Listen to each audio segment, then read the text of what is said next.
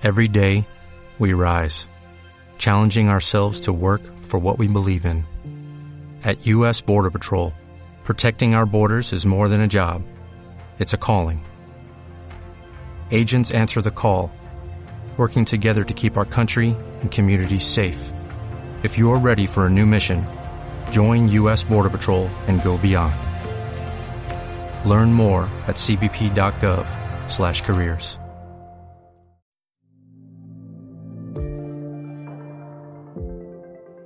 Recientemente referenciamos con datos del informe de Mujeres en los Negocios 2020 que fue presentado por Grant Thornton cómo la participación de las mujeres en los cargos directivos se había incrementado al orden de un 61% en los últimos 16 años. Estamos hablando que la muestra que utilizó Grant Thornton fue del orden de 5.000 compañías alrededor del mundo y se encontraba que en el 2004 la participación de mujeres en cargos directivos era del orden del 18% y cerró en el 2020 en un nivel del 29%.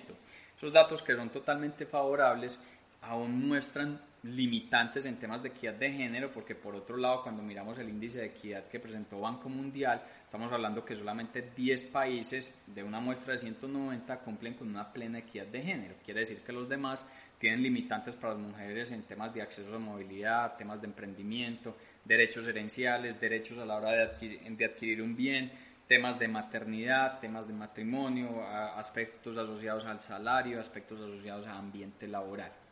En el tema específico del tema laboral, pues hemos visto este crecimiento en la participación de mujeres en cargos directivos y esa participación tiene unas consideraciones particulares dependiendo del tipo de área directiva. Estamos hablando que la mayor participación de mujeres está en el cargo de talento humano, ahí están un 40%, le sigue una dirección financiera con un 30%, en un tercer puesto estaría una dirección general, es decir, los CEO, que tiene una participación del 20% y fue la que mayor crecimiento ha tenido. En el 2019 era del orden del 15%. De ahí está una dirección de operaciones con un 18%, una dirección de mercadeo con el 17% y la que menor participación tiene es la dirección de tecnología, la dirección de sistemas de información que tiene el 16%. Algunos de los inductores para lograr una mayor participación de las mujeres en cargos directivos ha sido promociones al interior de las empresas o políticas que promuevan la igualdad o la equidad de género.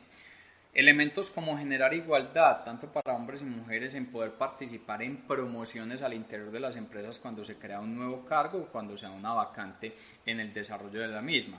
Temas en implementar aspectos como mentoring o coaching, eh, aspectos también asociados a involucrar en la cultura de la organizacional el tema de equidad de género y otros han generado incluso que los bonos corporativos que obtiene la compañía y distribuye entre sus empleados, una de las variables a calificar para obtener el bono es que eh, exista nivel de equidad de género.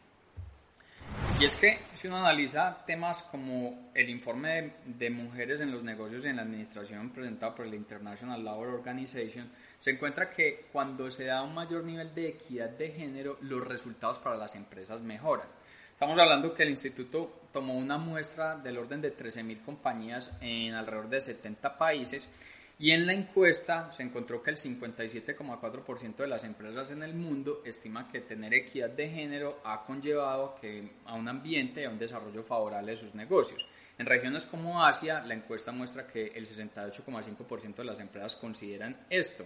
En lo que tiene que ver con África es un 63%, en las Américas es el 61% y la región que consideran menor nivel, con un 41% de las empresas, es eh, Europa. Si analizamos específicamente las áreas donde se generan los diferentes tipos de beneficios, eh, la encuesta mostraba que el 60,2% de las empresas lo evidenciaba en el incremento de utilidades y productividad, un 57% lo encontraba en atracción y retención del talento humano, un 54,4% en temas de creatividad e innovación, un porcentaje muy similar también en mejora de reputación para la compañía y un 37% en el mejor entendimiento de las necesidades del mercado y de los consumidores.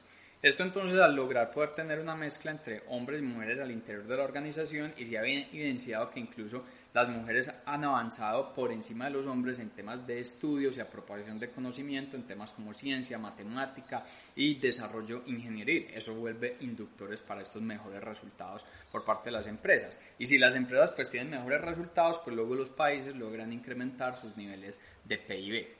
Si nos referimos exclusivamente al tema monetario y lo midiéramos por utilidades, lo que hizo el International Labour Organization en esa encuesta a las 13.000 compañías les consultó cuál fue el nivel de incremento en utilidades que habían presentado por tener temas asociados a equidad de género. Más o menos el 70% terminaba evidenciando que los resultados de incremento en utilidades estaban entre el 5 y el 20%. Entonces, de nuevo, se vuelve un inductor favorable.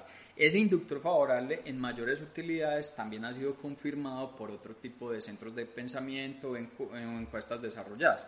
Estamos hablando que McKinsey hizo una encuesta en el 2018 a mil compañías en 12 países y encontró que aquellas que tenían involucrado temas de igualdad de género habían presentado resultados superiores en utilidades del 21% frente a compañías estándar.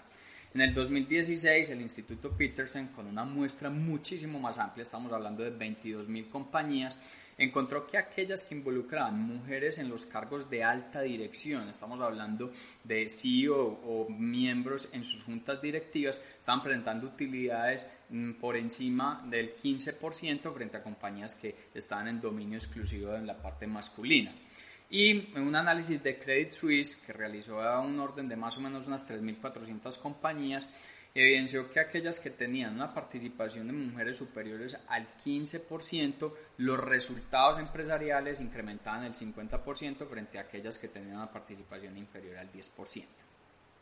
El reto que advierte el International Labour Organization es que para poder seguir incrementando estos resultados se tiene que abolir lo que denominan eh, los glass wall esos glass walls es como una especie de segregación entre funciones al interior de las compañías. Las mujeres terminan teniendo una mayor participación en los temas de talento humano, en temas comerciales, temas de mercadeo y temas financieros.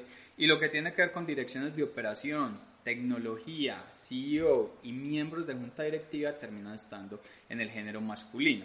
Esa segregación, pues luego lo que genera también son impactos en temas de brechas salariales. Estamos hablando que el gap entre temas de salarios entre hombres y mujeres alrededor del mundo es del orden del 22%. Ese es el nivel de diferencia que, que se presenta. Si se logra poder trabajar más en temas de equidad de género y combatir este tipo de limitantes pues va a llevar a que las compañías sigan creciendo y tener mejores resultados. Y tal vez una de las misiones o de los objetivos sea poder evidenciar que cuando las mujeres están a la cabeza de la organización las utilidades incrementan. Si eso se sigue evidenciando y se sigue mostrando se va a volver un tema de cultura integrada al desarrollo de las organizaciones